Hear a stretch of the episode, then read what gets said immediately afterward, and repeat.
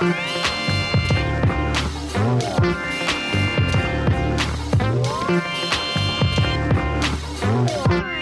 pessoal, eu sou o Kleber Fak do Miojo Indie. Eu sou a Elo Cleaver, da revista Balaclava. Eu sou o Nick Silva do Monkey Bus. E no programa de hoje, não esperava que fizesse tanto sucesso. Nós vamos relembrar artistas nacionais e internacionais que a gente começou a acompanhar lá no começo, gostávamos muito e de repente viraram fenômenos da música. Mas como? Por quê? Hoje, no nosso programa. Mas antes, não esquece de seguir a gente nas redes sociais. No Instagram e no Twitter somos podcast VFSM. Somos também Vamos Falar Sobre Música lá na rede do Zuka. Não esquece também de seguir a gente nos serviços de streaming, onde você ouve o seu podcast, no Spotify, no Google Podcasts, no Apple Podcasts ou onde quer que você ouça. E também ajude a gente lá no Padrim. A gente tem vários pacotes bem legais com prêmios e coisas mil. É, e o principal deles é o acesso ao nosso grupo fechado lá no Facebook, padrim.com.br barra podcast VFSM. Se você não puder ajudar a gente, espalhe a palavra do podcast para seus amigos. E é isso aí. Então vamos lá, vamos pra pauta aqui. Sem Isadora hoje, que está Tadinha. ilhada em casa. São Paulo está um caos. E a hoje gente veio estamos de gôndola pra cá, mas Exatamente. a gente- Eu vim de jet ski porque os carros são. o- As lanchas são como os carros, as motos são como os jet skis e os pedestres são, São os como os banhistas. banhistas. que que é isso, gente? Não é do seu tempo isso? Não, não Era é. Uma propaganda muito É. antiga sobre conscientização de trânsito, Trânsito marítimo. marinho. Nossa, É. gente. Que ótimo. É tipo São Paulo hoje mesmo, então. Melhor do que essa era só aquela do. Eram tempos difíceis, quando chegou aquela velha com dois reais e do... que ela pedia dois pães e do... Sabe qual que era? Não. Aí, aí você foi longe demais. Esquece. Tal qual o Pablo Vittar foi longe demais. Então é isso, a gente separou uma lista de artistas aqui que a gente, sei lá, começou independente, curtiu um single aqui e ali, e de repente esses caras vieram pro Brasil quando eles eram pequenos e de repente eles se transformaram em fenômenos monstruosos da música e a gente vai discutir quais são os momentos em que eles passaram por essa transformação. Será que alguns conseguiram isso por conta de apoio da gravadora? O que, que levou a esse sucesso estrondoso desses artistas? Bom, eu vou começar porque eu que sugeri essa pauta há algum Verdade, tempo atrás. faz muito e, tempo já. E foi com uma pessoa específica em mente, que é o Mac DeMarco. Olha só. Que assim, na época que ele lançou o primeiro, o segundo disco dele, né? O O Two. 2, ele era, tipo, minusculinho, assim. Ele era, tipo... Ele era nada. Ele era ninguém. Ele era mesmo. o cara do indie que tava fazendo uns rolê legal e beleza. E aí, beleza, o tempo passou. Eu sofri calado, não deu pra tirar ela do pensamento. E aí fez mais um disco e cresceu mais. E fez mais um disco e Foi cresceu meio mais. gradual, né? Não foi É engraçado tipo, um que é a primeira vez que eu vi ele foi na primeira vez que o Dota trouxe ele aqui pro Na Brasil, que Balaclava. fosse lá no Sesc, Sesc Belenzinho. Belenzinho. Foram dois dias de show, se eu não me Foram engano. seguidos. E ele tava às vésperas de lançar o Salad Days. Tipo, o Salad Days ia sair daqui umas duas ou três semanas que foi depois um desse show. que foi meio game changing, assim. meio Foi, que foi uma é, transformação, verdade. porque ele, tipo, ele já tinha saído, tipo, na Pitchfork, em outros, tipo, Stereo Game e outros canais mais alternativos, só que a partir desse ele começou a sair em várias publicações diferentes, mesmo aqui no Brasil, alguns sites que talvez não cobrissem o trabalho dele passaram a dar um É maior que o, o destaque, Chu né? foi eleito, tipo, disco do ano quando saiu, acho que 2014, O Tio, ele é de 2012. 2012. Nossa, faz tempo. Então, ele, sa- ele saiu um monte de publicação, assim, como, tipo, ah, presta atenção nesse cara. Mas era ainda, tipo, um preste atenção Não, era, nesse cara, era, né? era mega indie, assim. Mas é engraçado porque eu entrei na Balaclava, comecei a trabalhar na Balaclava bem no Balaclava Fest do Mac DeMarco. Foi o primeiro Balaclava Fest que, Uhum. Que eu já era do segundo disco dele. Já era. E o Dota, eu lembro do Dota falar chocados que, tipo, eles fizeram dois shows no Sesc Belenzinho e daí uma áudio que ele era o headliner, o resto era tudo meio que banda brasileira.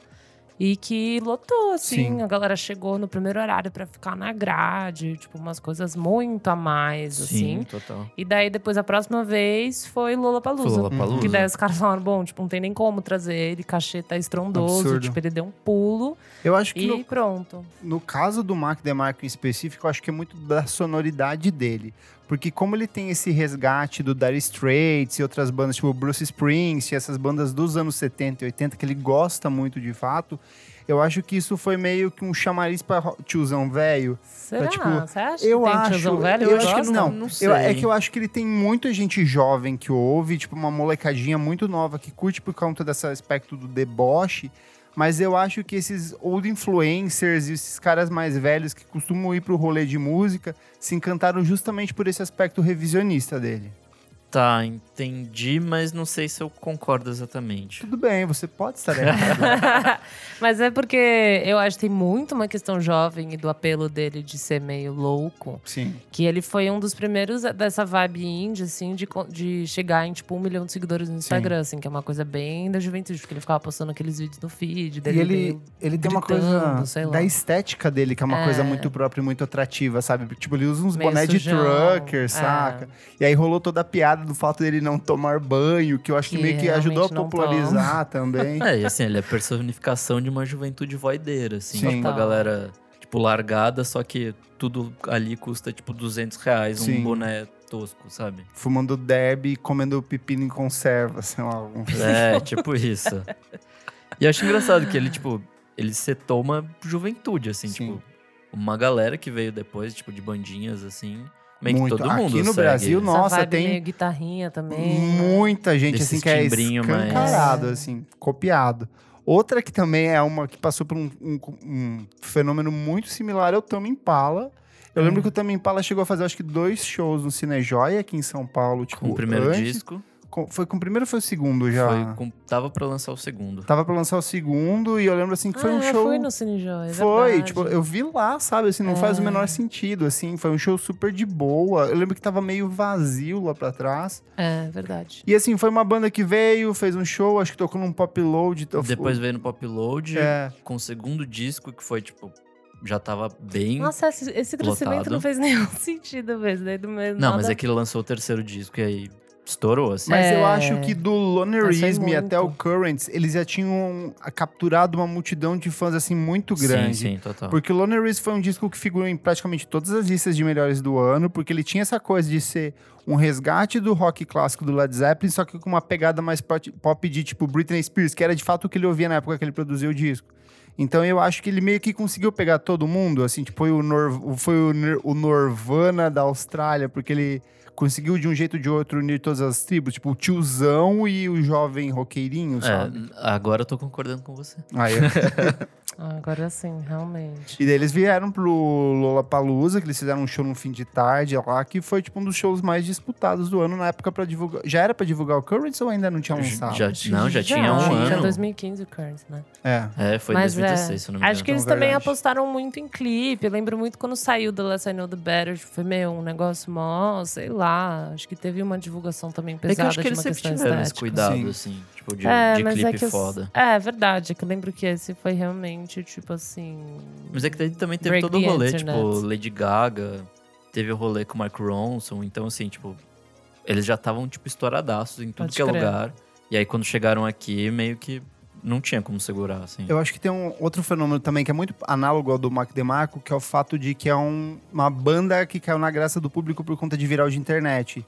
Por exemplo, The Less, é, The Less You Know Is Better, teve aquele clipe do passinho que eles é, colocavam verdade. em cima. E aí, de- e aí depois É. virou funk, daí depois virou tipo um monte de versões diferentes. Então eu acho que de um jeito ou de outro isso ajuda a popularizar muito, Pelo principalmente nesse no público Brasil, mais é. jovem, sabe? É, Rihanna fazer um cover também, acho que Também Dá um- ajuda, é, dá É. um, dá um dá um up, belo assim, grau. e tal. aproxima. Outra. A Lana Del Rey, né, gente? Essa eu acho muito absurdo. Essa cresceu, cresceu e ela é tipo uma grande celebridade nos Estados Unidos. Sim. Assim, além de ser tipo uma, uma grande artista, ela é uma. Mas eu acho que ela é muito maior aqui. Você acha? Só pra você Lá ela é um- bem também, a galera curte. Sim, também mas ela. é que assim, se você parar pra pensar que a maior comunidade brasileira do Facebook, o maior grupo fechado, é o LDRV, que é um grupo que Mas nasceu. o LDRV também virou outra Não, coisa. ele virou outra coisa, mas nasce a partir dessa geração de um público É. que era fã dela, fazendo piada em cima das coisas dela, tipo, uma É. coisa muito comportamental. E vira um fenômeno que, de um jeito ou de outro, ajudou a popularizar ela. Ah, com certeza. Tanto que na primeira passagem dela no Lollapalooza Brasil foi a edição que esgotou os ingressos, foi a edição com o show mais disputado pra assistir. E ela não era nem o headliner naquela apresentação. Gente. É, tipo mesmo quando ela assim, veio pra, pro planeta Terra, tipo, já foi bem disputado o show. Eu lembro, tipo, esvaziou o show do Blur, gente. Tipo, Blur, uma banda com mais de Caralho. quase 20 anos de carreira.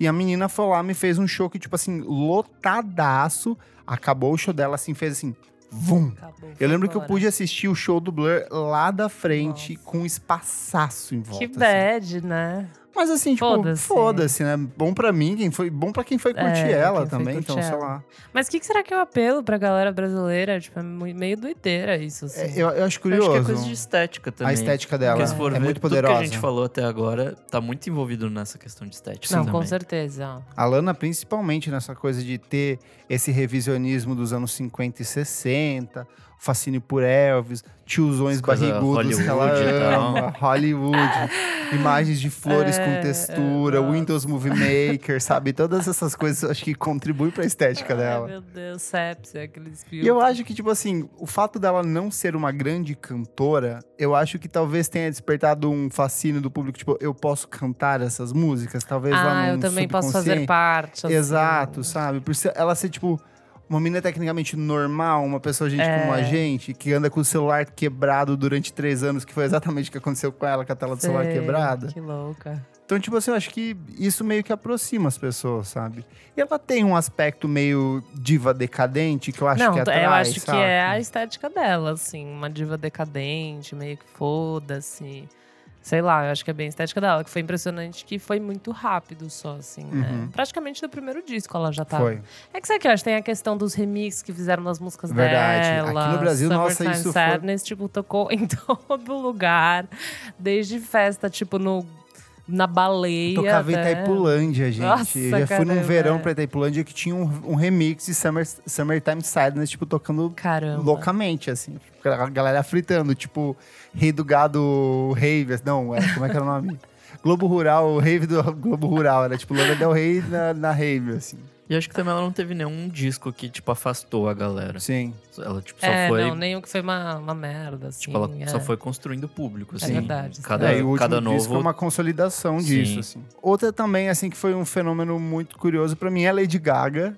Porque hoje a gente tem essa imagem de uma artista mega consagrada, mas a primeira vez que eu vi a Lady Gaga, ela era toscaça, tipo, com aquela maquiagem de raio Just na Dance cara. lá, né? Just Dance, toscaça, ela ia uns programas, assim, com umas duas dançarinas semi-robóticas, fazendo umas coreografia Ela merda. sempre foi estranha. Ela começou muito- mega indie, né? Ela era Ela indie, começou, tanto que ela é. tocou, tipo, no, no, no Lollapalooza de Chicago, tipo, à tarde, num, tipo assim, sei lá, duas horas da tarde, saca? Caramba. Um- mas foi um show, tipo assim, foi um show que de fato apresentou ela pra muita gente. Muita gente falou, cara, essa mulher canta bem pra caralho, ela é uma puta performer. E aí, quando veio o sucesso do, do Poker Face, que tocava 24 horas por dia em todos os É. lugares, cara, aí eu acho que, tipo assim, foi impossível não, não conter esse fenômeno, né? Mas eu acho que foi bem construção da parte dela, assim, porque teve essa vibe do Poker Face, daí essa coisa toda do Little Monster, que eu acho que trouxe um público muito grande, Fazer a assim. ga- mais uma vez, a estética, A fazer o negocinho da estética. garrinha, o olhinho. Eu acho que foi muito, tipo, um público LGBT que mais, assim, que foi, gostou e, sei lá, Brazil I'm Devastated. E daí teve toda a questão do Tony Bennett que ela fez, que eu acho que levou ela pra, tipo, cantar nos Oscars, sabe? Ser uma coisa meio chique dela.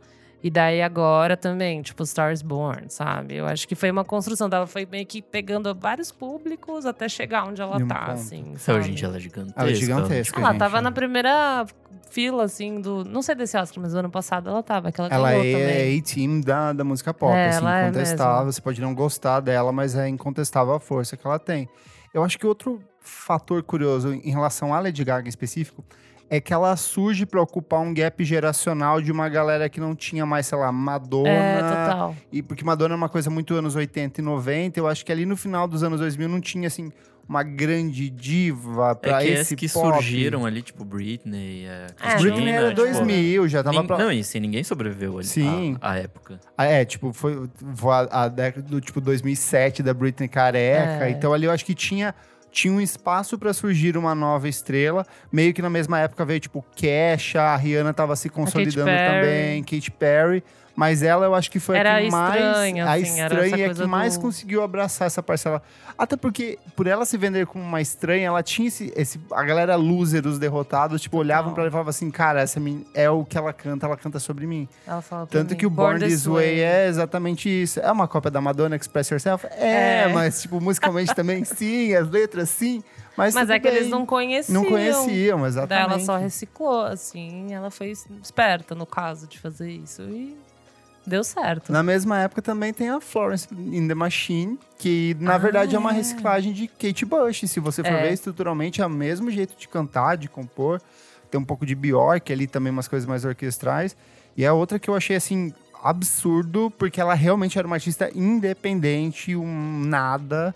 Que daí vem com o Lungs, que é o disco de 2009 dela, e ela vai lá pra cima, vira um é que tem muitos hits, assim, É né? muita música boa. Muita música boa, muita, de novo, muita música que virou remix, muita música de festa. Sim. Dog Days Are Over até hoje toca em casamento. É o Até hoje a galera fica baixada até subir o... hits de, hits de pessoas brancas em casamento. É exatamente isso. A galera fica baixadinho ali pra chegar o, o- a caída lá. É bizarro. Será hit de fim de semestre. É, Nossa. hit de fim de semestre, É- hit é de um- formatura. Exato, formatura. Eu lembro que na Fan House, quando a gente tocava essa música, aí eu olhava só pro cara da técnica dele, apagava a luz. Amo! aí, de repente, dramática. começava aquele... Nossa. E a galera assim, nossa, fica... E daí, tipo... Run fast, nananana", e a galera fica maluca. Era tudo na é. época, quem nunca? Mas é que ainda se toca, né, Sim. gente? É muito louco Mas isso. ela veio também de uma sequência depois de bons discos, tipo o disco de 2011 dela, o, o Ceremonials, tem tipo Shake It Out, sabe? Que é uma, verdade. é uma puta música É uma boa. música boa. É, o problema é que ela tem três discos que são iguais, né? Sim, ela, É. ela segue uma estrutura. O, Ela meio que o achou, terceiro assim. disco, ele tem uma pegada um pouco mais rock, que é um pouco diferente. Mas é que como ela tem uma voz que é muito dela e forte, eu acho que passa essa sensação de que, tipo, é muito igual as coisas, sabe? Talvez seja isso. assim. Eu acho que ela também achou uma estética que combina muito com a voz Sim. dela, talvez com o estilo, tipo, o jeito, tipo, a estética dela, assim, o rosto dela, tipo, o cabelo, sabe? O jeito que ela se veste, meio que fez muito sentido na época do Lungs, assim, tudo Sim. parece que. Eu acho que depois ela não conseguiu muito se. Até porque eu acho que ela gostou disso. Dessa estética. estética. tipo. Eu acho que também tem uma coisa muito do, do discurso do artista. Eu acho que a gente tá falando de vários artistas aqui que de um jeito, por exemplo, a Lady Gaga tem essa coisa do empoderamento dessas Uhum. pessoas estranhas.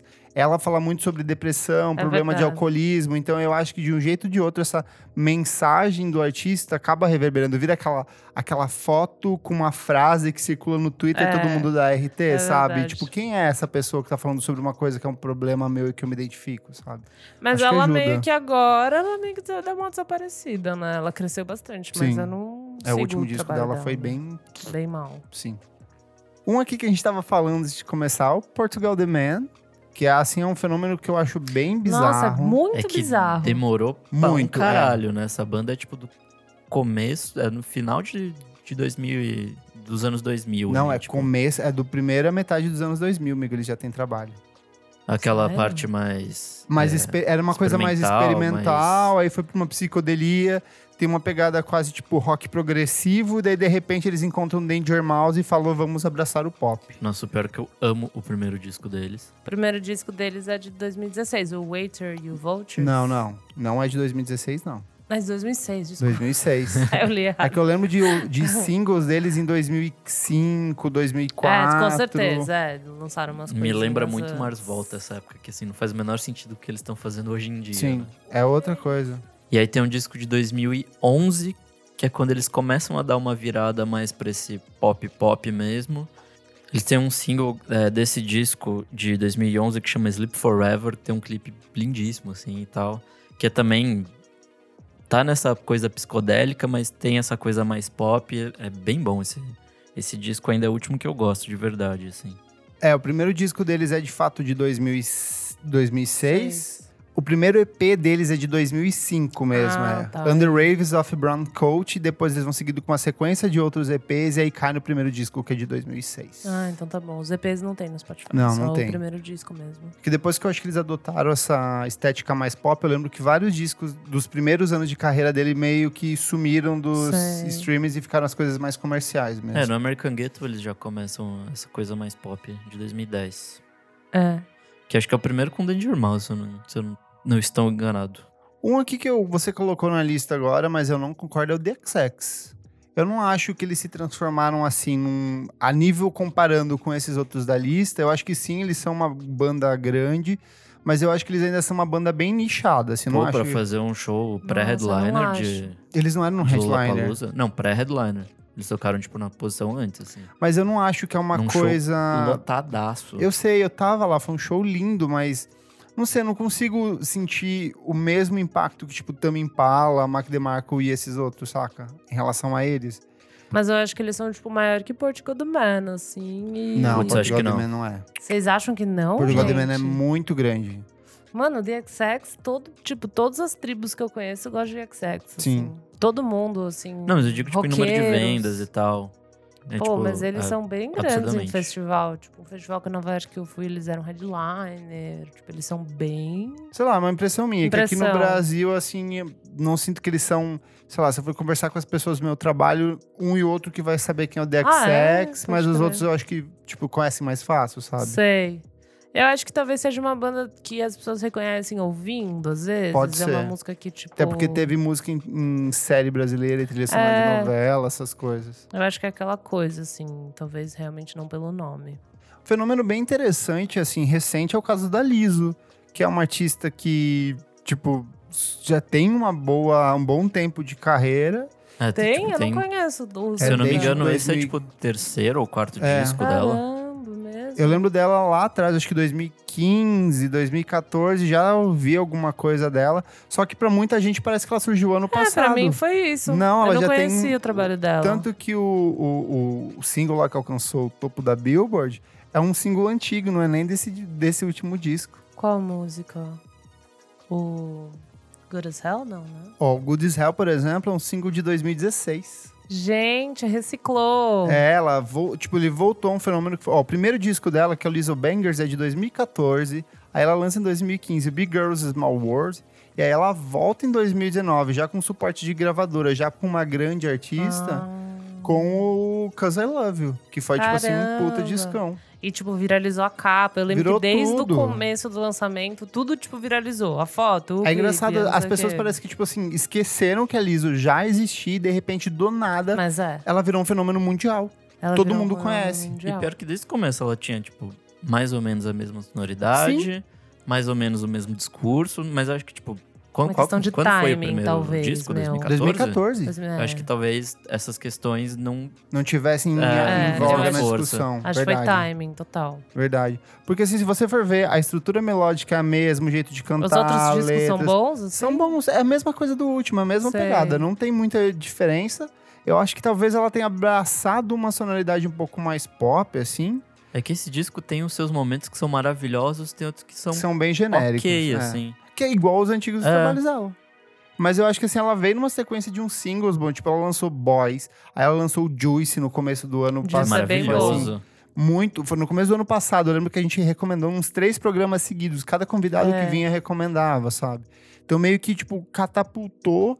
E, e aí tem o lance de, tipo, de todas as apresentações ao vivo dela, dela tocando a flauta. É. Isso viralizou também, Os sabe? looks, as dançarinas que também não são, assim, magras. Eu acho que ela traz todo um universo que, dentro de, um, de uma apresentação, assim, um Grammy, dá uma bela viralizada, assim. Além dela tá tocando flauta. Sim. Ela canta bem pra caramba também. Tipo, ela aguenta, ela dança, ela canta, né? Ela é muito.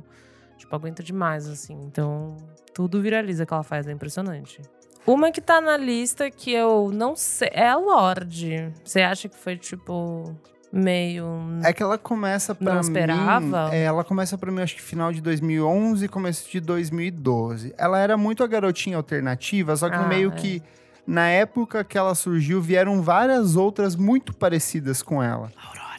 Aurora, é que, tipo, viram uns fenomenozinhos meio de culto, assim, tipo, grupos muito fechados, sabe? Sim. Mas, sei lá, tinha uma porrada de outras cantorinhas que faziam um som, tipo, muito parecido, ou que estavam dando um novo acabamento pro pop, tipo aquela Mapei, sabe? Que teve uma música e Sim. depois sumiu. Nossa, nem sei o que é. E aí, quando a Lorde lançou o Royals, foi uma coisa, tipo assim, Mas tocou na rádio de um jeito. tocou né? Foi tudo, uma em todo quanto é lugar, sabe? Depois foram atrás, tipo, de tênis court, daí ela lançou o, o, o, o primeiro álbum de estúdio, o Pure Heroin, que é o primeiro álbum de estúdio dela em 2013.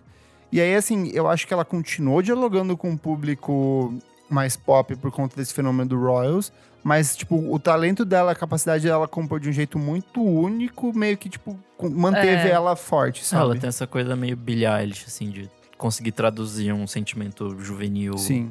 de um jeito pop diferente É, o e que não é tão isso. estranho e que é legal, assim.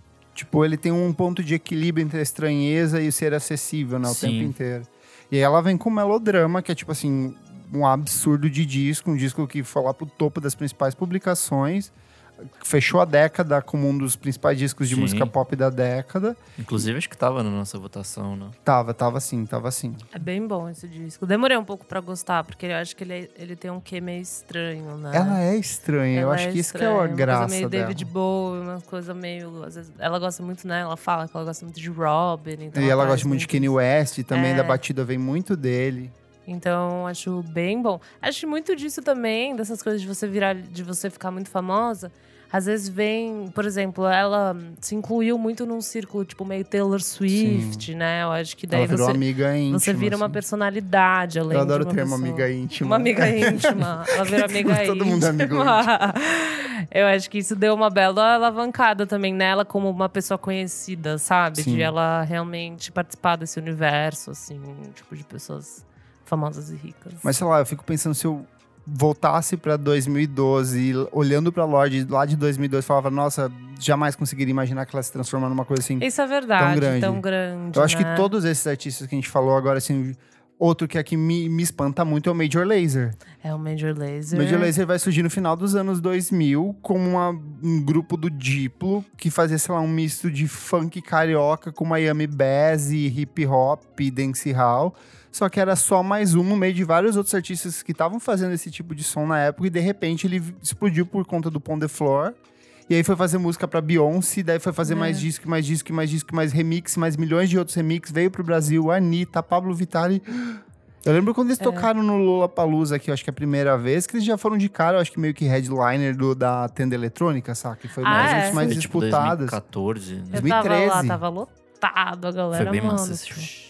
Surtando, assim. E era uma pegada ainda muito diferente do que é ainda o Major Lazer hoje, que é uma É. coisa muito mais farofona, assim, muito mais. Tem muita coisa bosta que eles lançam. Então, eu lembro que essa época do Lola era realmente muito bom, assim, era Uhum. muito era meio experimental umas horas. Tinha uma coisa meio fora também que eles chamavam umas minas pra dançar, assim, sei lá, que eu já Ah, mas isso que eles têm esse lado foi. escroto, É. assim, que eu acho meio escroto, bem boy lixo, mas eles têm essa coisa de realmente conseguir animar real uma a tenda eletrônica tava, mano, de até lá atrás, assim, pulando.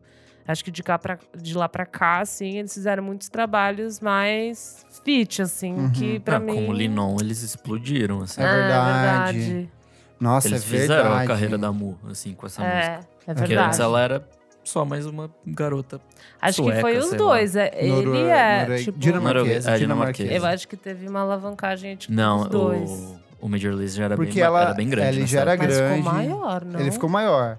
Mas eu acho que, tipo, a Mo hoje voltou a É. ser o que ela era de antes, assim, tipo, uma artista de um É. público muito específico. Porque Ela ela, não segurou conseguiu. a barra. Não conseguiu. E o Major Lazer continua trabalhando pra caralho, principalmente aqui no Brasil. Continuar Acho roubando que- música de Usando- vários países. né? É. Acho que tem a questão que o Dipo também é uma pessoa muito famosa, Sim. assim. Faz muito coisa solo, viaja muito. Querendo ou faz não, ele já tinha mais de 10 anos de carreira, se você for ver, quando o Major Lazer explodiu. Porque ele vinha da, da MIA, com, É tipo, todos os primeiros trabalhos dele. Foi ele que levou um pouco dessa coisa do funk carioca lá pra fora, quando ele pega a Daisy Tigrona, essa galera. Uhum. Então, assim, ele não veio do nada. Só que, assim, esse salto de ser aquele cara, de ser mais um produtor para ser Ah. o Major Lazer, para ser, sei lá, um headliner de um Ultra Festival e esses outros festivais de música eletrônica, é que pra mim é uma coisa assustadora, sabe? É o Total. que me, me relaciona com esses outros caras. Quer anunciar no nosso podcast? Mande um e-mail para comercial arroba vamos falar sobre música.com.br. São diferentes pacotes de anúncio, você pode patrocinar até mesmo um programa inteiro. Comercial arroba vamos falar sobre música.com.br.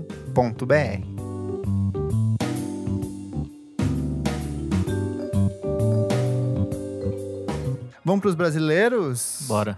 Vou começar aqui, ó. Vamos ver, vamos ver, vamos ver. Um que eu acho um fenômeno bem curioso, que talvez seja mais próximo que a gente tem aqui do Mark DeMarco, que é o Oterno. que é uma banda que começou muito pequena com o disco deles de 2012. Nossa, Era uma coisa nichadaça. E aí, de repente, eles foram galgando, galgando, galgando. E no terceiro disco, eles estavam fazendo showzão no Lollapalooza. Hoje é uma banda, assim, que tem, tipo... É, é banda que tem público chato, é alterno. insuportável, uma galera muito chata. Tipo, já fui em show do Tim Bernardes, cara, assim, que a galera fica o tempo inteiro... Linda, te amo! Sério? É, tipo, nesse nível, tipo, chato Marcelo Camelo. Caramba, galera devota, assim, sei. sabe? E é uma banda que cresceu muito. Tipo, hoje o Tim Bernardes é muito maior do que o pai dele jamais foi na vida inteira, saca? Pior Ah, que sim. com certeza, né? E ele é um nome de, tipo assim, deixa tocar no Brasil. É um nome que se você colocar num festival, tipo, Vem. vende, sabe? É que, assim, a, a banda realmente é boa pra cacete. Sim. Então, tipo, isso É. a gente não pode tirar dele. Não, Não, é de bem forma boa. alguma. É que é engraçado, eu lembro de ver um show deles, assim, sei lá, 2014, 15, lá na USP. Tipo, era uma coisa muito, tipo, bota uma banda pra tocar aí que a gente tá fazendo um show de, na, na faculdade, sabe? E já era legal e tal, mas esse, acho que foi muito construção e também saber fazer um disco Sim. que vai... Eu lembro que eu vi um show pré-66, pré-primeiro disco deles no Beco, assim, tinha tipo Nossa. sete pessoas. E aí quando eles lançaram o disco, o lançamento do disco foi no Ibirapuera, no auditório. Caramba. E já tava, tipo, bem cheio. Do primeiro disco? Assim. Sim. Nossa. Caramba. E assim, tava, tipo, não tava lotadaço, mas tava. Mas tinha uma galera. Pra um Sim. primeiro disco, pô. E aí, tipo, como metade do disco é do Maurício Pereira também, Sim. eles fizeram um bem bolado ali, eles tocaram juntos. E não Ah, sei se o legal. Maurício Pereira levou público ou não, mas foi bem Eu foda. acho que deve ter levado, cara. Acho Ah, que no eu começo. não, Maurício Pereira é uma talvez- coisa muito nicho, gente. Assim, é, É, e na muito- época, pra 2012, um- ele não tava, não tava na, Talvez, no hype que ele é. tá hoje. Eles, Eu digo que às vezes não é nem questão de público, é questão de uma galera de nicho mesmo que conhece. Tipo assim, você num auditório, você não precisa ter muita gente. Você pode ter um, um nicho ali que vai ver, Uhum. sabe? Eu acho que pra você conseguir fazer um show. É que eu acho que por um dis- primeiro um disco... disco de estreia no auditório, eu acho que também contou um pouquinho com esse hype É, assim, que, do é, pai dele, pra, sabe? é que hypou pra caramba também o, o clipe de 66. Foi. Hypou, não Saiu em clipe Eu acho que esse é um aspecto bem, bem próprio do Terno, é investir nos clipes. É. Tanto que eu lembro que na época dos primeiros trabalhos, todo mundo meio que comparava ao OK Go. Só que enquanto o OK tá. Go morreu e, tipo, vive tentando enquanto fazer o OK Go dependia só dos clipes, É, né? O tem Terno isso. tem música boa. músicas boas, isso é uma verdade. Acho que eles anda- sempre andaram muito do lado de galera de cinema. Eu lembro que saiu 66 quando eu tava na FAP. Era tipo um pessoal de cinema que produziu. Então eles realmente não só falaram, ah, vamos chamar um amigo, um primo aí pra fazer um, um clipe, né? Acho que sempre foi realmente falar com a galera que trampa com isso, que conhece, pra produzir, o que é muito legal, assim, você dá chance pra uma galera mais nova. A gente falou de fãs chatos. Queria lembrar um aqui que eu acho insuportável, que é o Cícero. Nossa, é verdade. Que, tipo assim, o Cícero surge pra mim num e-mail dele mesmo em 2011 com um disco chamado Canções de Apartamento. Fiz minha modesta resenha, gostei muito do disco, outros sites compartilharam e de repente, do nada, esse moço se transforma no novo Los Hermanos. Tipo assim, de fãs chatos, gente apaixonada. Ele virou muito grande? Eu perdi um pouco Muito assim. grande, Ficou- assim. ficou Foi bem grande. absurdo, assim, de apresentação lotada, show lotado, fã chorando, fã devoto. É, tanto que teve aquela treta minha lá com ele, foi muito motivada por essa pressão do show, dos fãs que vieram atrás, assim, Não fiquei sabendo da. Eu acho que boa parte dessa desse ressurgimento da ceninha carioca ali em 2012, 2013 Ah, pode crer. Foi alavancado por foi, ele. foi por ele porque tipo não que só tenha surgido por causa dele, mas tipo os holofotes estavam virados pra lá A galera foi meio ele caçar o que tinha Sim. além dele ali, assim. É verdade. e tinha muita gente do círculo dele naquele na naquele produção meio, do disco, assim. sim. Eu acho que. Então- E é um bom disco, assim, sabe? Esse O É- disco primeiro é disco é Puta disco muito bom. Vim pra cá ouvindo ele, assim, que ele vai entrar na lista dos 100 melhores da década. E assim, é um puta disco, é um disco muito sensível, muito honesto. Eu acho que ele soube, não vo- voluntariamente, não intencionalmente, mas ele conseguiu pegar essa parcela do público que tava de fato carente com o filho dos Hermanos, que queria, sei lá, um novo Ah. ídolo melancólico pra. Porque as pessoas têm isso, têm esses fascínios por, por, por- por um artista triste e sofredor. pegou um rolê meio Radiohead também. É, e ele gosta de Radiohead, tan- tanto que tem o In Rainbows na capa do disco dele, assim. Então acho que a galera abraçou por conta desse lance sentimental e falou assim: o ídolo, o Cícero é Deus e vou louvar ele até a morte a partir de agora. E os próximos discos são legais também, não são discos ruins. Sábado é legal. Você não gosta? Foi da treta. Ah, foi na treta. Depois eu vou ter que pesquisar isso. Esse texto é maravilhoso. Tem o Silva também, né? Ai, gente, quando ele lançou o Marisa lá, eu não, eu não acreditei. Mas eu acho que foi o que fez ele bombar. Sim. É. Putz, cara, é, o- o- eu acho que o Nick tava falando, o Nick é o mais, in- é mais underground aqui. Eu sou o mais hipster possível de Silva, porque eu, tipo, amava aquele primeiro EP quando ele começou Eu a lançar. amava. É lindo, é lindo, é lindo. Eu não sei, tipo, tem as mesmas músicas no primeiro disco, mas a mixagem é diferente. tipo, Ele é mais caseiro. É. E assim, é maravilhoso. É eu muito bom. amava aquele disco. Fui no primeiro show dele aqui em São Paulo, que foi o do. O Sonar, hum, eu acho ele, que... a primeira apresentação dele foi, Foi no, no Sonar, Sonar. e foi, tipo, bem foda, assim. Era ele e o, e o baterista lá que fazia. soltava os beats e tal. Ah, é, eu vi no, no Popload que teve XX, ele fez, ele abriu também. Eu sei que no assim. intervalo assim, de poucos meses eu vi uns seis shows dele aqui em São É. Paulo. Assim, eu gostei realmente muito. Porque eu gostava muito da proposta dele de olhar para o que era feito lá fora no sentido de Arcade Fire, Youth É verdade. Lagoon, um pouco do comecinho do Frank Ocean. Ele, ele trazia um pouco dessa coisa da bateria eletrônica, mas ele tinha essas melodias que eram muito do, do Guilherme Arantes e desse pop dos anos Era 80. bem brasileiro, assim. Era bem lembro. brasileiro, Era muito sabe? bom. E ele tinha um timbre de voz que em algumas músicas lembrava um pouco Moreno Veloso, assim, principalmente nesse primeiro EP. Então eu falei, putz, cara, isso aqui faz uma coisa muito diferente. Daí depois, tipo, não condeno, mas é que, tipo, ele foi buscar pra uma coisa que dá retorno. E é, tipo, esse filão Total. de, dessa MPB um pouco mais pop, mais acessível. É, assim, Brasileiro. até o Brasil- segundo é- disco ele ainda consegue O Vista pro disco Mar é é ótimo, legal. gente. Ele é consegue ótimo. manter uma, É bem legal uma coesão com o que ele fazia. Mas aí, tipo, a partir de um momento ele vai full pop É. e conseguir um público gigantesco, assim, Sim. tipo... Eu, não, eu de fato nunca imaginei que Não, ele cara do realmente Espírito nunca Santo, imaginei. assim, tipo, que tocava violino Sim. nas músicas ia virar o que virou, assim. É verdade, ele tocava. Não, essa era uma puta parte dos, das primeiras Vou te músicas. fazer uma visita. É. Eu tinha esquecido disso. Nossa, era Eu maravilhoso. não sabia que ele lançou um single com a Ivete Sangalo. É, Ele tá lançando com todo mundo. Ele lançou com a É. Anitta, com Ludmilla, Ivete Sangalo. Tipo, ele tá tirando pra todos os lados, sabe? Assim, que bom que ele tá ganhando dinheiro, Ah, mas tá eu sinto rolê, saudade é desse... Tipo, eu não tenho que dizer, pô, o cara é um super músico, não que você precisa ser um super músico pra fazer música pop boa, mas assim, a ousadia que tinha assim nos timbres e tal meio que se perdeu, então é realmente uma pena. Não imaginava.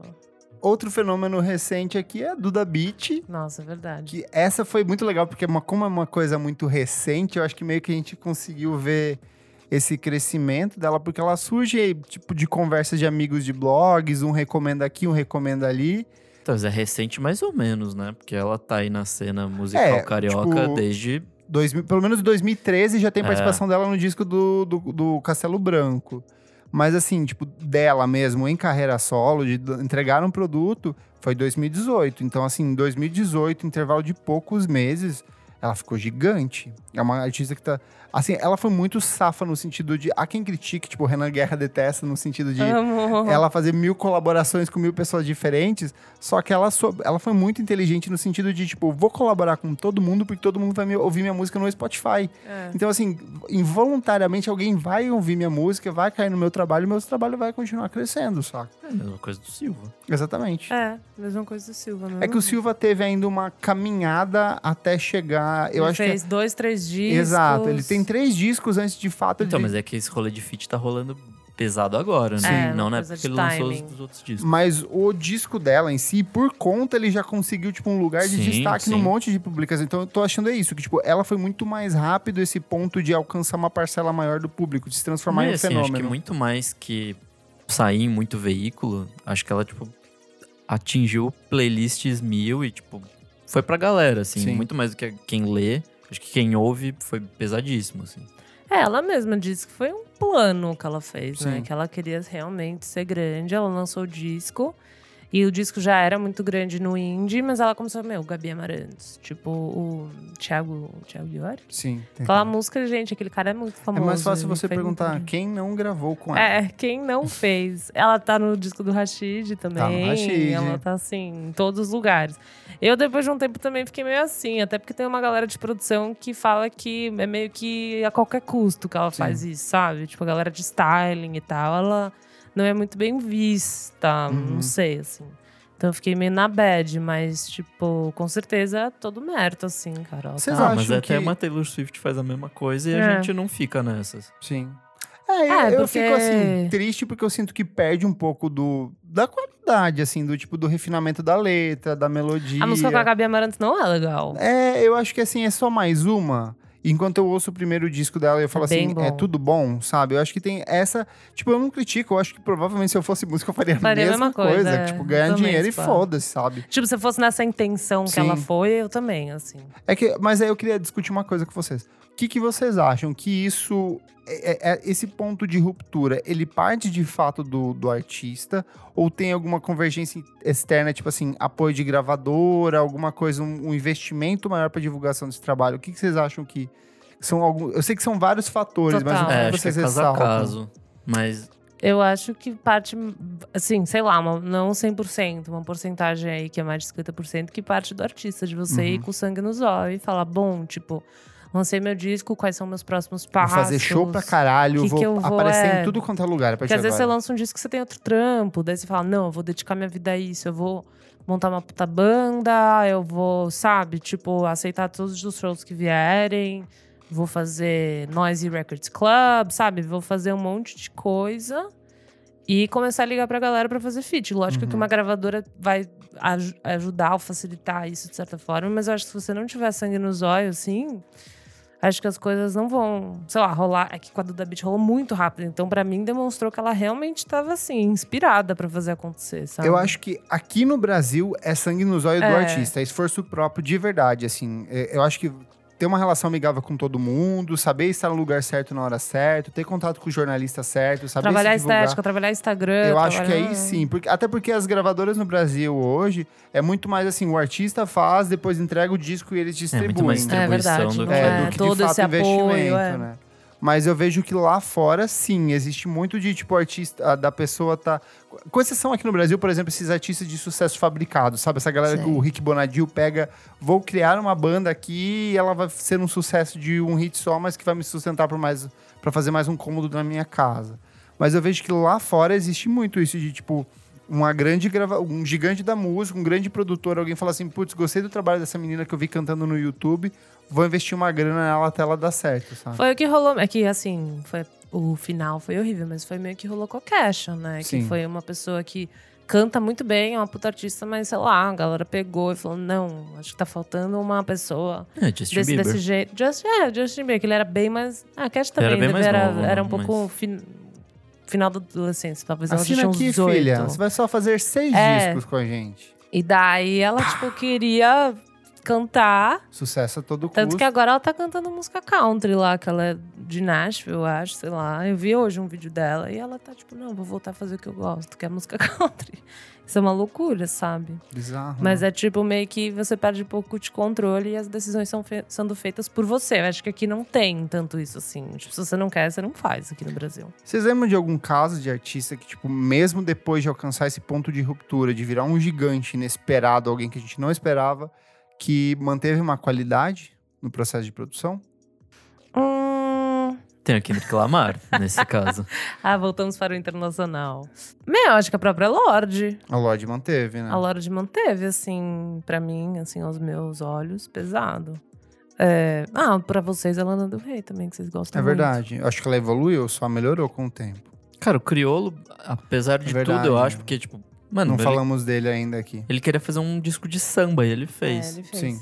É que, tipo, ele estourou com um disco, que seria o último dele, né? Mas ele meio que explodiu do nada, assim. Ele tava pra se aposentar da carreira de rapper e estourou. E aí fez mais um disco muito bom. Aí fez um disco de samba.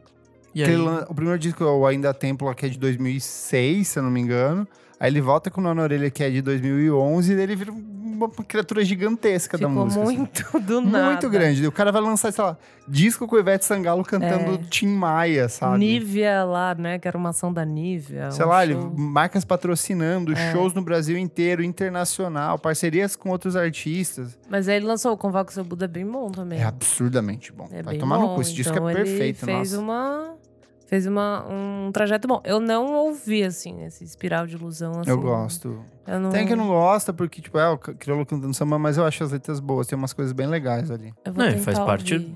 o Nó na Orelha tem bastante samba. Sim, assim, então, é da tipo, essência dele, não é nada Sim. tipo assim, como se de, ah, agora eu vou cantar samba, nunca É. tinha cantado. Não, ele sempre Já cantou, era. sabe? É. E ele de fato canta, não é samba. tipo. Eu acho que ele às vezes é muito mais cantor do que rap em, em rapper É. em algumas das músicas dele, saca? A Pablo, que tá aqui nessa lista também, eu acho que ela tá lançando bastante coisa legal, assim, pra, pra proposta que ela, se, o que ela se propõe a fazer. Tipo, Amor de Quê é uma puta música. É bizarro, né? Você imaginar. Eu, eu, eu, eu realmente não consigo. Ah, pra mim, a Pablo é um fenômeno que eu acho assim, muito assustador no sentido de. Eu nunca imaginei uma drag queen É. do tamanho que ela é. Ela é a maior drag queen do mundo, assim, em termos de audição, de plays. Acho que só É. a, a, a Glória Groove rivaliza com ela aqui no Brasil. E a Glória Groove não tem o, tipo... O apelo o visual, apelo que visual ela tem. que, que a Pablo, tipo assim, ela é mais magra, né? Ela tem essa coisa que... Ela é realmente uma puta gostosa. Ela é uma gostosa do Instagram, quando você segue ela. Que ela posta foto, não sei o quê. Tipo, ela malha pra caralho. Ela é assim, parece uma blogueira, né? Eu acho que ela tem esse apelo, assim, pesado. Foi pro... O estético de moda, assim, É. ser tipo uma it girl e vamos acompanhar e olha como ela se veste, é verdade. Exatamente. Faz a make, tipo, assim, ela faz umas make de. Tipo, não é de aquela coisa meio drag. Eu acho que a Glória Groove ainda carrega uma coisa mais drag, Uhum. assim. A Pablo. Mais artístico, assim. Tipo, umas make que você imagina, tipo, qualquer blogueiro usando, assim, realmente. Tanto que volta e meia tem comentário de alguém chamando ela, tipo, que mulher gostosa, É. sabe? Não, não dá, é muito bom, assim. Ah, Bruno, todo mundo acha que ela é... É que, assim, talvez também vem de um espaço de ignorância, com certeza. Mas, tipo, acha que ela é uma, uma, uma mulher trans, assim, Mas ela não é? sabe? Ela não tava grávida do Lula? Com o dinheiro da lei Rouanet? Tem que acabar com isso aí. Acabou com o Brasil, ela. Mas eu acho que ela continua lançando material bom, assim. Ela também soube fazer umas parcerias fodas. assim. Soube. Ela lacrou. Eu acho que ela, Ela mantém uma sobreviveu lá fora com consistência. Major Laser É. e tal. Ela mantém uma consistência. É, eu acho que sim. Tipo, não é assim, vou colaborar com todo mundo ali. Eu acho que tem um, uma escolha, tipo, vou apontar nas direções certas aqui, saca? Só pra encerrar, assim, que artistas vocês gostariam que tivesse furado es- essa bolha? Artistas que vocês acompanham há muito tempo, que vocês, putz, cara, eu queria muito ver esse artista gigantesco do nível desses que a gente falou hoje aqui. Eu sei que apesar da pauta ser coisas que eu não esperava, e aqui a gente tá projetando alguém que a gente quer que seja, Isso. É pra mim Tuyo, cara. Tuyo, Ai, Tuyo, você tem muita muito. razão. Eu torço muito. eles Mas eu acho que é toda só a questão de possibilidade tempo. pra fazer isso. assim. Eu acho que vai rolar. Eu queria muito que a Reis também quebrasse, assim, que eu acho que tem muito. Eu acho que é difícil. É difícil, mas é, se for, se der certo, vai dar muito, sabe? Sim. Tipo, porque ela abraça muitas, muitas coisas, assim. É que eu acho que a Tássia Reis fala coisas que as pessoas não estão prontas pra ouvir ainda. Talvez. Não, e ela é uma mulher negra, ela é gorda, tipo, é assim, realmente, eu não sei se. Mas é isso, assim, se for, vai ser de um jeito muito massa e necessário. Gostaria demais. Brasileiro aqui, ó, pra mim, Mamundi. Eu queria. É? Nossa, eu queria eu muito assim. tanto do som dela. Sai daqui, ridículo. eu queria muito, sei lá, tá no provador da Renner e tá tocando Mamundi. Ou tá, Sei. tipo, andando na rua e alguém tá tocando Mamundi ali na Roosevelt ouvindo numa caixa de som, sabe? Eu acho que eu- ela faz um tipo de música que tem um apelo meio universal naquilo que ela canta. Então, Você tem razão. queria muito que ela fiz- fosse um artista, tipo, povão, um artista de rádio, sabe? É, nessa mesma. Eu acho que é uma estética parecida, mas também é a Ima, que eu acho Nossa, que tem Ima, total. muita Acabei de pensar possibilidade de, de dar uma. Mas ela já toca, tipo, nos pão de açúcar da vida, É assim. engraçado, né? Ela realmente toca, mas assim, de realmente ser algo grande, acho que tem muita possibilidade de ser esse. É que não, é- ela não tem esse apelo engraçado, mas essa coisa meio Mac DeMarco, esse rockzinho indie que todo mundo gosta, assim. Eu acho que ela tem essa, esse apelo, ela faz clipes legais, tipo, poderia dar uma quebrada. Outra que eu gosto muito. Gringa agora, a Cisa. Eu acho que ela é Ah, grande, mas, ela, não é. Ela é grande, Sabe? mas não é gigante. Grammy, Exato. né? Ela Queria ver ela, deveria tipo, muito, grande, assim. Não, mas mas eu é acho que que ela também ela só tem um disco, assim. dois, daqui- na verdade. Não, o primeiro é.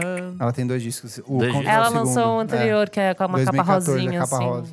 Hum, pensei que eram os, os EPzinhos. não, não Que é, é bem não suave. É, bem disco. tranquilinho, bem gostosinho. É, mas é, é que ela fica embaçando pra lançar. Eu tenho um pouco de medo de ela lançar uma coisa não, não tão legal. Eu acho que ela nem, talvez nem queira ser É. assim tão grande. Não Ela vai sei. de uma maneira despretensiosa. Não É. sei. Eu, nunca, eu, eu sempre duvido dessas coisas. Eu sei, real, assim.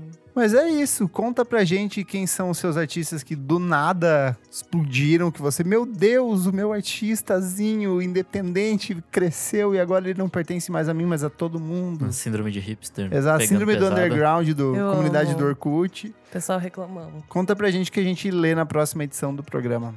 Certo? Vamos pro segundo bloco do programa? Bora. Não paro de ouvir.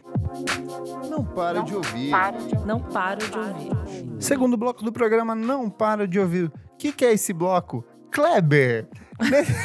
Ridícula. que triste. Oi, Kleber. Nesse bloco a gente dá diquinhas de coisas recentes que a gente não para de ouvir.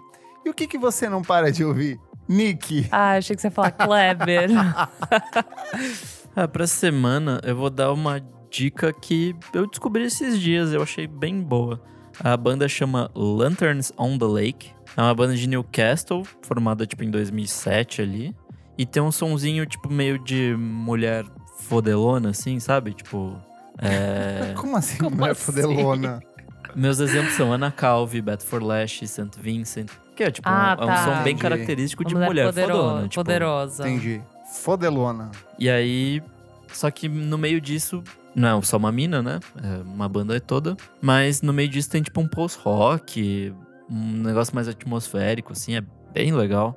E eles lançaram um single no mês passado, na verdade, que chama Berries. Boa. É, é o segundo single do próximo disco deles, que vai ser lançado dia 21 de fevereiro. Vai ser o quarto deles. Eu achei bem interessante, assim, bem legal.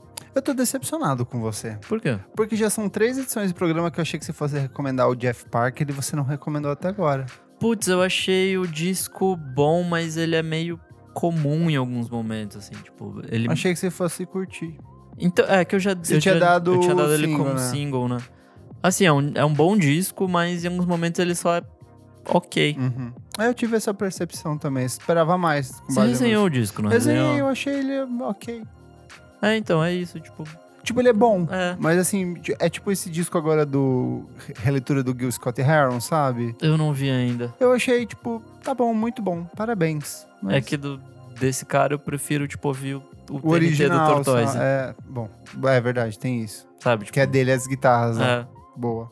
Elu, Venho com um single da Christine and the Queens. ó, Que eu estou. Meio que nunca ouvi muito ela, então estou começando a desbravar mais agora. como assim? Você não tinha recomendado ela já? Não, você eu recomendou. não, você recomendou. Eu jurava que você gostava muito. E foi a Isa também. Vocês dois Eu acho adoraram que o, o. Bruno Brise meio que na É, época também, que ele ele é mega fã. Ele gosta. É verdade. É, eu comecei, a, eu vi, vi ela na primavera, eu gostei muito do show, assim, que realmente é muito foda. Acho ela foda. E daí eu fui sacando mais, e daí apareceu na minha timeline ela no Colors, cantando esse single novo, que é o People I've Been Sad. Ai, linda essa E é música. linda essa música, eu adorei o mood, tipo, tem um beatzão, mas eu acho que também é meio deprê, assim. Sabe por quê, né? O quê? A mãe dela morreu. Então, eu tava lendo que tem. É muito ligada. Tipo, é que ela canta uma parte em francês, que ela Uhum. fala muito sobre. Depois eu fui ler sobre infância e tal, mas eu não sabia que era por isso. Assim. É que a, a música tem significados mil, Total. assim, mas é que com- se você for ver, tipo, como a mãe dela acho que morreu ano Ah, passado, tá. então eu acho que, que tem um pouco isso. Carrega isso. Mas ela é o tipo de música que você pode falar que é sobre uma sua mãe morta ou sobre o seu relacionamento que acabou, É, sabe? Que ela então. funciona do mesmo jeito. Sobre é, luto. então. É, tipo, todas as formas de luto, sabe? É tipo, eu estou triste, sabe? Pode ser realmente qualquer coisa, assim. Eu gosto muito. Quando eu ouvi, eu não achei. Não sabia muito o que achar do- da parte em francês ou do flow, assim, que fica muito diferente. Mas aí achei que é, é a língua dela, né? Então eu Uhum. gostei que ela trouxe isso também pra música. E o Colors dela é maravilhoso. Tipo, ela canta muito bem, assim. Você podia falar assim, o Colors é maravilhoso. O Bom. Colors é maravilhoso, tá Porque bom. não pode tem, ser. tipo, Não ruim, tem um assim. ruim, assim, que eu vi foi, nossa, não precisava ter chamado essa pessoa. Todos são bons, assim. Eu sempre me surpreendo que às vezes tem uma galera, sei lá, bem hypada, assim, bem grande. Tipo o do Blood Orange, eu me Sim. surpreendi. O dela eu me surpreendi. Então é bem brasileiras, tipo, Xênio massa. França. A do Edilu, né? Nossa, O Ed Luna, é tudo perfeito. muito bom. Boa. Vou dar um disco e alguns singles legais. O disco novo é o da Isobel Campbell, que ela era do Balance Sebastian. Ela lançou um disco novo dela, que é o primeiro álbum solo em 14 anos, que é o There Is No Other. Ele disco começa com uma pegada meio folk minimalista, daí ela vai pra uma coisinha menos, meio anos 70, lembra um pouco Johnny Mitchell, Carrie Dalton. E aí, de repente, ele vai pra uma coisa mega de soul, aí uma coisa meio psicodélica, flerta com a bossa nova em uma música, lembra, tipo assim, o Kings of Convenience lá no comecinho da carreira. Interessante. É muito legal a forma como ela transita por gêneros muito opostos, só que sem necessariamente perverter a estrutura do disco. Tipo, você vê que todas as canções se amarram, só que ela tira pra algumas direções bem curiosas, assim. Além de tudo, tem a cereja do bolo, que é a voz dela, que é lindíssima. A voz dela é uma coisa muito absurda, assim. Ela, ela canta muito bem quando ela canta, tipo, bem baixinho, tranquilinho. E daí quando a voz dela cresce também, tipo, é muito bem aproveitado. E ouvindo esse disco, eu fiquei pensando, nossa, que falta que ela faz no Belen Sebastian, assim, porque era, era um, Faz tempo que não lança coisa boa também. Puta merda. é uma tristeza, tipo. E ela é muito, muito boa mesmo. Então, Isabel Campbell, There Is No Water.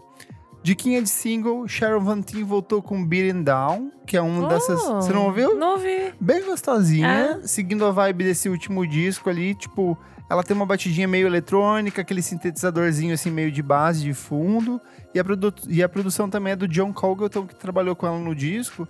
Eu acho que essa música é da época do disco, só que ela falou assim, vou... cor- Ah. vou Ah, carinha de sobra. uma, uma sobra, é, carinha de sobra total, Tá. assim. Tipo, ela lançou com um clipe e tudo, mas você ouve, você fala assim, hum, isso aqui é uma gordurinha que ela deixou de fora, mas é uma gordurinha boa. Aquela gordurinha saudável lá que você pode comer. mas o que eu gostei bastante é a nova música do Panta do Prince, que é a Pills in Tasted. O Panta do Prince, ele é um produtor alemão de techno, minimal techno. E aí, assim, ele passou uma carreira inteira trancado em estúdio, fazendo uns beats bem certeirinhos, assim, muito detalhistas dos trabalhos dele. E ele decidiu lançar um disco novo que se chama Conference of Trees, a Conferência das Árvores, onde parte da produção do disco é feita com sons de madeira de verdade. Então, são instrumentos de madeira. Ele recrutou um time de percussionistas, onde eles faziam a percussão. Ele e a Greta Thunberg. Ah, é, verdade. Salvar o mundo. E assim, o disco todo tem esse som de madeira, só que essa produção eletrônica que tanto funciona para as pistas como para uma pegada mais, sei lá, introspectiva e afins. Então, acho que para quem não conhece ainda o trabalho dele, Panta se escreve com P-A-L-T-H-A do Prince. Então, ou vou deixar o linkzinho aqui para você ver lá no nosso site. Certinho? Certinho. Vamos pro terceiro bloco, então, que eu tenho bastante coisa no Você Precisa Ouvir Isso. Ó. Você precisa ouvir isso. Terceiro bloco do programa. Kleber, o que que é esse bloco do programa? Oi, Kleber. Nesse bloco a gente dá dicas de coisas antigas, não precisa ser coisas recentes. Pode ser uma música, um clipe, um vídeo, um conceito, algo que você gostou muito e que você quer compartilhar com as pessoas. E o que que você traz, Elo, pra gente? Eu trago, na verdade, Kleber, uma coisa que tem a ver com você. Ah, Que é a listinha que você fez pro Instagram da revista Balaclava. Hum, De cinco discos incríveis produzidos por artistas Olha LGBTQI+. só. No caso, eu estou recomendando um, porque é uma lista legal e a gente vai começar a postar essas coisas no, no Instagram da revista. Mas porque eu adorei essa lista. São artistas que eu não conhecia. E eu ouvi, assim, eu estou indo por partes. Assim, a Shura, a minha irmã já tinha me recomendado, eu vou reouvir também, mas eu, eu gosto bastante.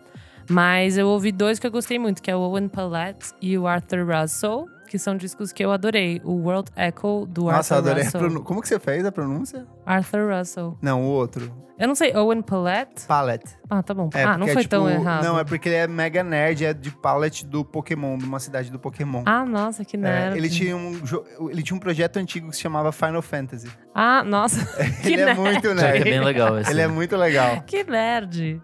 Mas enfim, eu gostei muito de- dele, esse In Conflict que você colocou. É bem diferente, É. assim. Tipo, eu coloquei na, pra- em casa pra tocar e é, tipo, bem moodizão, Sim. assim.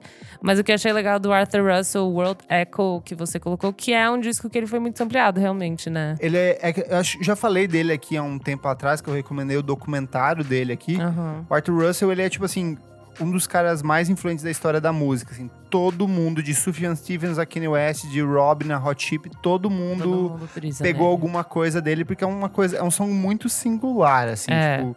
E ele, nesse documentário, ele fala que ele tentava trazer o som do oceano pra dentro do, Ah, do estúdio. Então, por que isso que ele brisa. tem muita camada, muito sintetizador. E esse disco, assim, é, é simplesmente perfeito, perfeito mesmo. É, e tem realmente um sample muito do, King- do, do Kanye West, que é aquela que ela usando 30 Hours, que é realmente, tipo, um finalzinho de uma música Sim, dele, dele. assim. E é muito engraçado quando você ouve só o finalzinho, assim, e tá lá a música inteira do Sim, Kanye West, é que só lupou, assim. é, muito bom, é muito bom. É muito louco. Mas enfim, estou desbravando, adorei essa lista. Estou desbravando e ouvi muito esses dois e vou ouvir os outros três também. Arrasou. Nick, Bom, é, essa semana, lá no Monkey Bus, a gente gravou uma Jeep com a Alessater. Ai, que legal.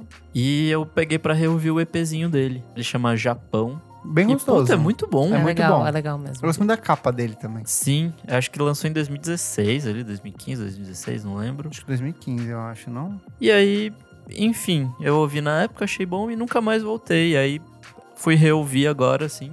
E, puta, é muito bom. Tem umas compos... Ele tocou umas músicas assim. do EP aqui? Ele tocou uma do EP e duas novas. Ah, legal. Mas vai ter. Já pode falar? Vai ter coisa nova vindo aí? Pode, pode. Ele falou que. Não sei se esse ano, no próximo, deve vir coisa nova solo dele. Além das, né, das coisas que ele tem feito com o Terno Rei. As duas músicas novas que ele tocou no, na Jeep são bem boas, assim, tipo. é, fica ligado que eu não sei se já lançou ou se vai lançar na semana que vem, a partir do momento da publicação desse programa. Mas tá bem bom, assim. Que legal. Bem bom. A mesma sonoridade ainda. Sim, é esse folkzinho. É que no disco ele tem uma, uma coisa um pouco mais eletrônica, tem uns beatzinhos Sim. assim. Aqui foi só voz e violão, né? Mas foi bem legal. Boa. Posso ir? E você, amigo? Tô com uma seleção aqui. Vou começar aqui porque em 2020 a gente lembra os 20 anos da morte do Baden Powell, que é o maior violonista brasileiro de todos os tempos, daqui até a eternidade. E o Baden Powell é um discípulo do Dorival Caymmi, é um cara que olhou para aquilo que o João Gilberto vinha fazendo e ampliou de um jeito muito significativo, de um jeito muito rico. Ele é o equivalente, sei lá, ao Jimi Hendrix brasileiro, só que com um violão, Só porque que da ele MPB. da MPB e, cara, ele toca muito, assim, é um cara que você fala assim, meu Deus, como você consegue fazer isso com violão, sabe? É muita camada de som, muito detalhe. Acho que a maioria das pessoas vão conhecer ele por conta do Afro Sambas, que é o disco que ele Sim. tem em parceria com o Vinícius de Moraes. Mas o que eu vou recomendar hoje é um disco de 1966 que se chama Baden Powell à Vontade. Você vai botar esse disco pra tocar e você vai viver a sua vida. Uhum. Em determinado momento você vai perceber que você tá ouvindo uma música chamada Sorongaio, que é aquela que você tava ouvindo aqui antes, Nick.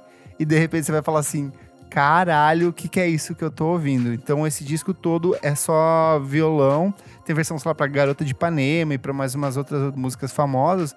Só que é só o violão e o atabaque no fundo, assim. Então, assim, ah, foda. Você fica arrepiado, assim, E ouvindo é esse disco. engraçada a mixagem desse disco, porque anos 60, né? Então Uhum. ela era meio esquisita. E as coisas não estão exatamente no mesmo Na nível, ordem. no nível que deveriam estar. Mas funciona. Mas funciona e é de um jeito, sei lá, gera uma coisa meio hipnótica, sei lá. É muito bom. Boa. Minha segunda recomendação é porque chegou ao fim BoJack Horseman, animação da Netflix, seis temporadas, uma série que discute depressão, morte, abuso de drogas, abuso sexual, abuso mental, todos os tipos de problemas do mundo. É uma série que faz você falar assim, eu sou um merda e tá tudo bem ser um merda, todos somos merda, só que a gente vai se, se organizando, vai vivendo a vida de pouquinho em pouquinho. É, eu vi umas pessoas que não gostaram muito do final da série, eu acho que esperavam uma coisa assim revolucionária, a série nunca foi isso, ela sempre foi introspectiva, eu acho que ela acaba muito bem. Então, assim, se você tá se sentindo uma pessoa meio triste, assista BoJack Horseman, eu acho que ela vai Pra servir ficar um pra pouco mais triste. você ficar um pouco mais triste, mas você vai entender que isso é normal e que tudo bem estar triste, não é um problema não.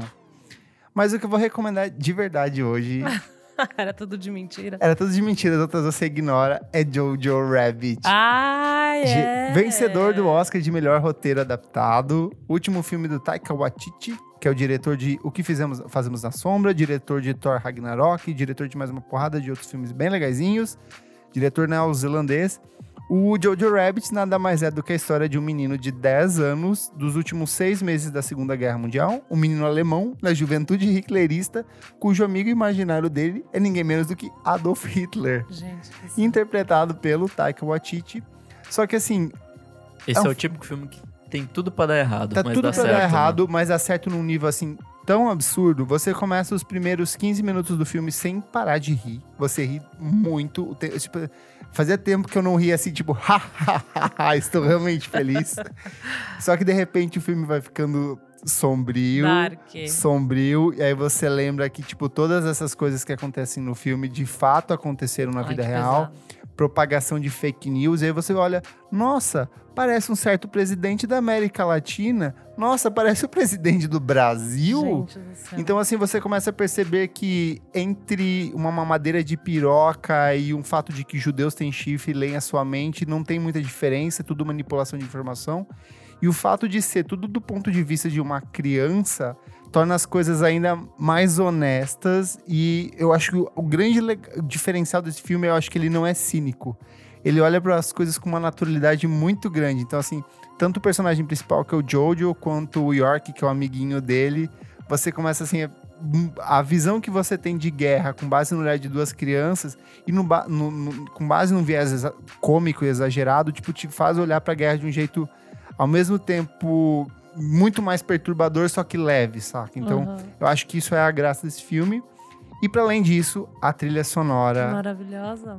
Mano, é, eu, chorei uns três momentos no filme, Ai, assim, e muito foi porque toca David Bowie, abre o filme com Beatles, e aí tem Tom Waits e tem mais uma porrada de outros artistas. Tanto Beatles quanto David Bowie são cantados em alemão no filme. Ah, que massa. Que eles mesmos cantaram, lançaram compactos em alemão. E assim, a cena final do filme é uma coisa que fa- facilmente vai entrar pra história de cinema, assim, tipo, com uma cena muito marcante. Então, assista Jojo Rabbit, eu acho que vai fazer um carinhozinho no seu coração. Amei, arrasou. Tudo bom. Boa. Recadinhos, tem algum? Bom, gente, para quem for de Bauru, dia 19 de fevereiro estou aí com a Brunx para tocar no Sesc Bauru. Entrada gratuita, vai ser tudo. Ao longo Venha. da noite serão servidos baurus. Exatamente. Será que Bauru chama Bauru por causa do sanduíche ou sanduíche chama Bauru por causa da cidade? Busque saber. Uhum. E apareça lá para me contar a resposta. Então é isso, gente. Não esquece de seguir a gente nas nossas redes sociais, arroba no Twitter e no Instagram. Vamos falar sobre música no Facebook. Também segue a gente nas plataformas de streaming. Contribua com a gente no padrim.com.br barra podcast VFSM. Ajude o nosso podcast a continuar a crescer ou propague a nossa palavra para os seus amigos. Compartilhe esse podcast com quem você acha que pode se interessar por falar de música. A partir de um Bauru por mês, você tem acesso ao, ao grupo exclusivo lá no Facebook. Verdade. Então é isso. Eu sou o arroba Kleberfac no Instagram. Miojo Indie no Twitter. Segue lá. Eu sou a Elo Cleaver no Instagram e no Twitter e arroba Revista Balaclava no Instagram também, para quem se interessar. Arroba Nick underline Silva no Twitter, Nick Silva no Instagram. E é isso aí. Tudo. Muito obrigado pela sua audiência. Até a próxima edição do programa. Tchau, tchau. Tchau. Beijo.